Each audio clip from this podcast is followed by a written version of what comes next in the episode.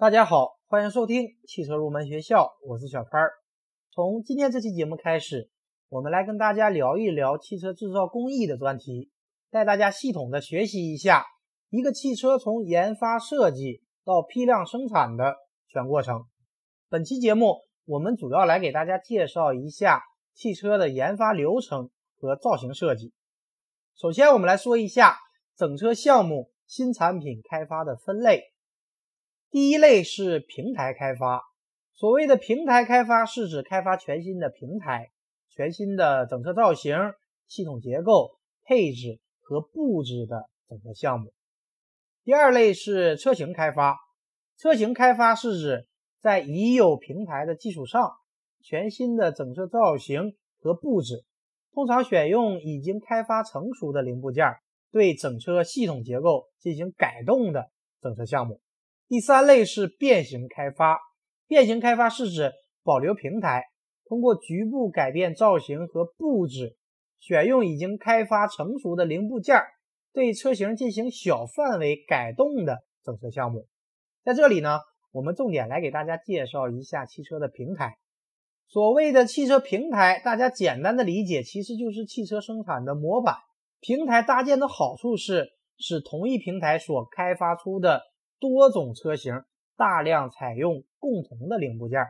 可以采取相似的底盘以及车身结构、相近的动力单元和生产工艺。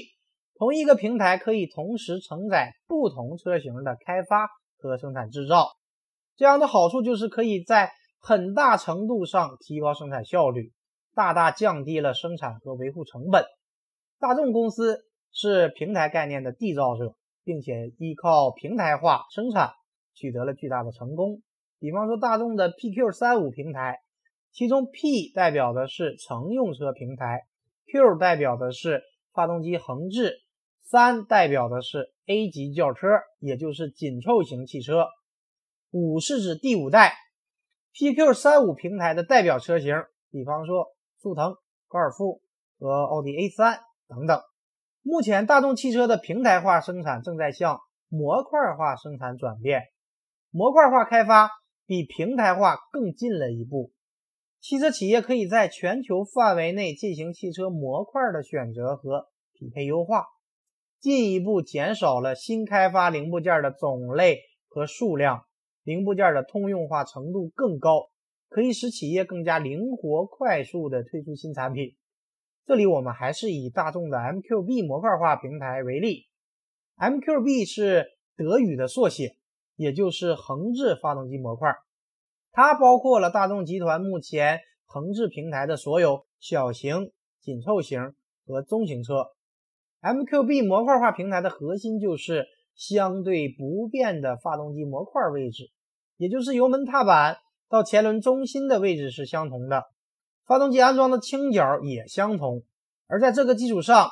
前悬、前轮距、轴距和后悬等都是可以调整的，这样就提供了可变的多样性。采用 MQB 同一模块平台的车型，能够共享相同规格的发动机、变速器和空调总成等等，零部件通用化的比例可以达到百分之六十。大众集团的平台化发展有三个阶段，第一个阶段是按照车型等级开发不同尺寸的平台，但是这样平台的通用化存在局限。第二个阶段就是依靠 MQB 模块化平台，这些不同市场定位、不同尺寸的车型可以实现共线生产，有利于降低生产成本。而第三个阶段就是深度的模块化，也就是以模块为主。实现所有级别车型开发的协同合作，进一步促进车辆的标准化和定制化。所以说，以大众 MQB 和 MLB 为代表的模块化平台，它们的核心就是实现跨车型、跨产品区隔。除此之外，大家应该还常听说过丰田的 TNGA 架构，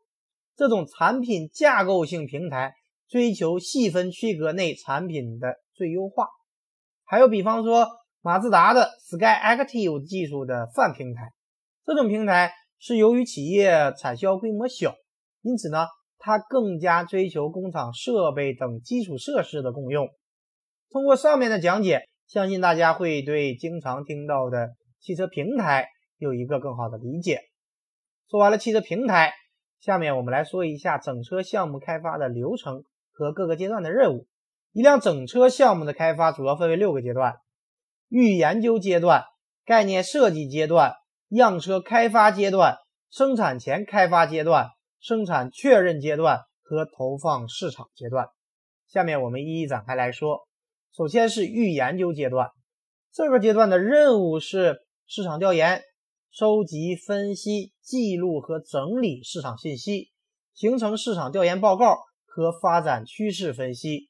然后为公司的高层管理者提供新车型的研究计划，并且提供科学合理的参考和建议，形成项目建议书。对设计目标进行初步的设定，